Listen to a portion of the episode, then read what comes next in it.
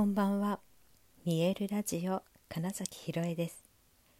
想像を超える未来。自然はいつも大きな愛で包み込み真実を伝えてくれる。ネイチャーメッセンジャーをしております。はい。改めましてこんばんは。2021年11月22日見えるラジオ始まりました。今日も面白い日でしたね、えー、やっぱりこうシンクロ率が上がってるなっていうのをすごく感じるんですね、えー、今日は久しぶりに YouTube の動画を、えー、アップしたりもしたんですが、えそこでもねそのシンクロ率上がってますっていう話を もしたんですけれども、ね、ラジオではねずっとたびたびしてるとは思うんですけどその本当はねシンクロって全てがそうなんですよ全て、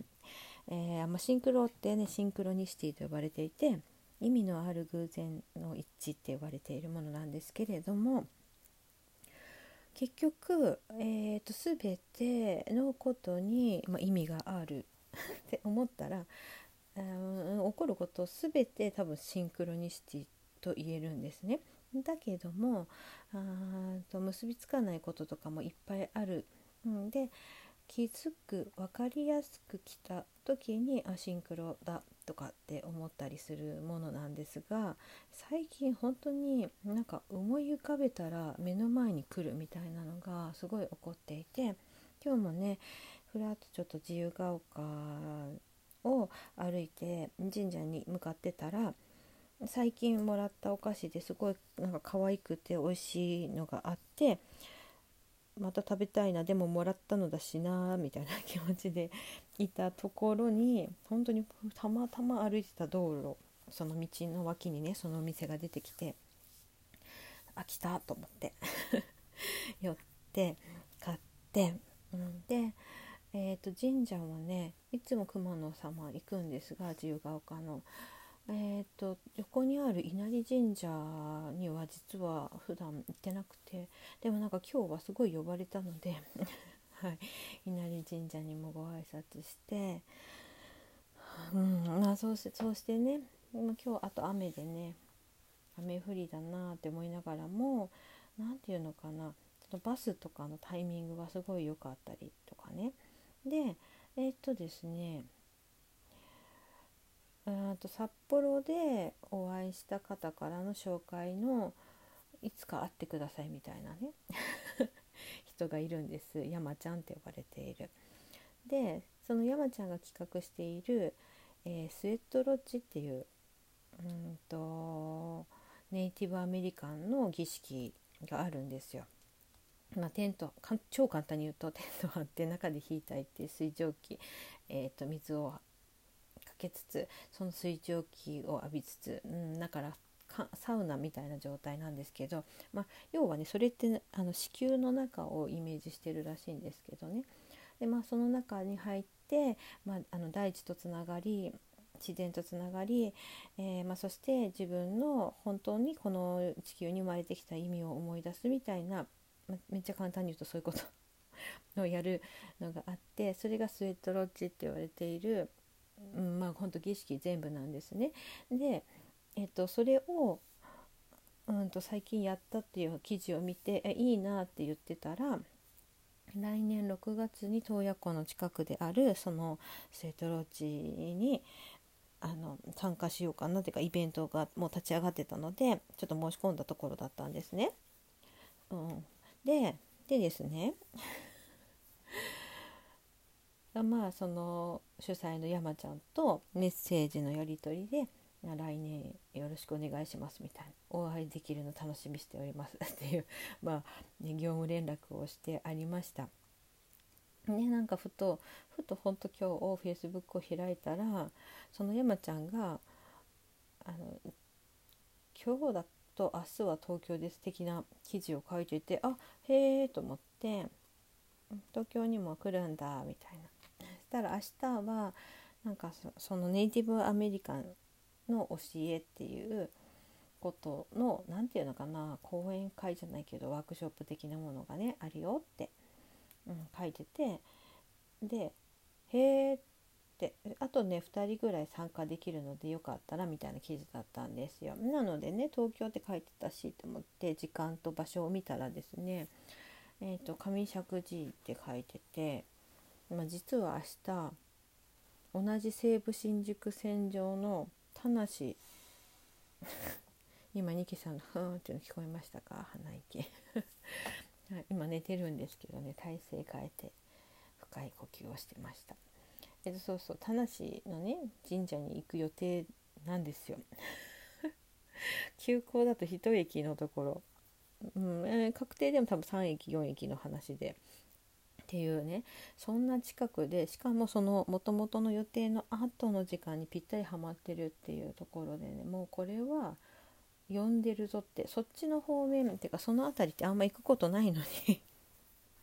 わざわざそこでやるって書いてるってことは、まあ、これは行けってことだなみたいなので、まあ、すぐに申し込んだんですけど だから来年6月に会う予定だった人が、えー、と11月に会えちゃってなんかすごいあの時間がワープしましたよね。そうシンクロによって、まあ、こうやってえー、出会いとか出来事っていうのが、まあ、すごくそのパラレル移行することができるなっていうこと、うん、だから気づいたらすごい、えー、っと早く変化していくってことでもあると思うんですよね。ただうんと日々、うんとそのシンクロを意識とかしてなかったり来てるけどだから気づいてなかったりってするとあなんだろう変わらない日々だなとかうん、なんか過去の何かにとらわれちゃうとか、うん、あとは無駄に未来をに不安を抱いたりとかってしちゃうけど、うん、なんかちゃんとその今こここの瞬間瞬間で起こっていることでうんと直感。で動くとか、えーと、来たものを、うん、潜在意識にあるものとパッと結びつけることができればすごいそう現実創造っていうのが早く具体的になるんだなっていう。ちょっと今日はねニキさんがいろいろ面白い。はいっていう、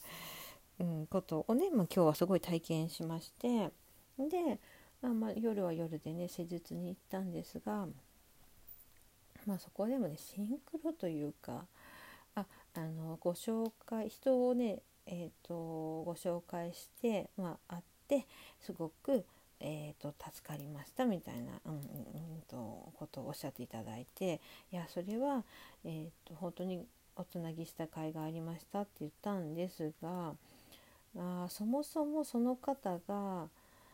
あの望んだことが本当にすごい速さで現実になったっていうだけだし、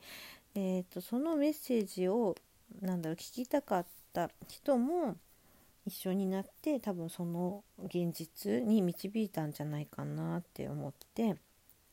いや本当によくできてるなって思いましたしその思いが強ければ強いほどやっぱりこう引き寄せというか叶っていく、えー、っと確率が高まったり早時間が早まったりするなっていうのをそこでもなんだろう体験しあ私ももっとなんだろうすごい素直にただ